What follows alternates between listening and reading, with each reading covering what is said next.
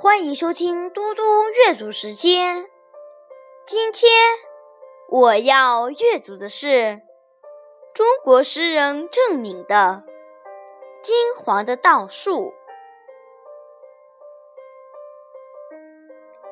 金黄的稻树站在割过的秋天的田里，我想起无数个疲倦的母亲。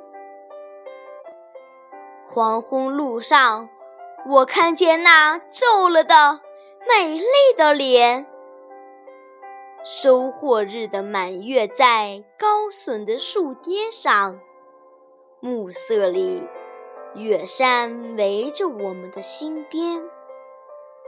没有一个雕像能比这更静默，兼和着那伟大的疲倦。你们在这伸向远远的一片秋天的田里，低首沉思，静默，静默。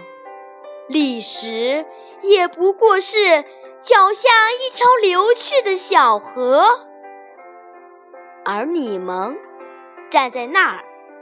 将成了人类的一个思想。谢谢大家，明天见。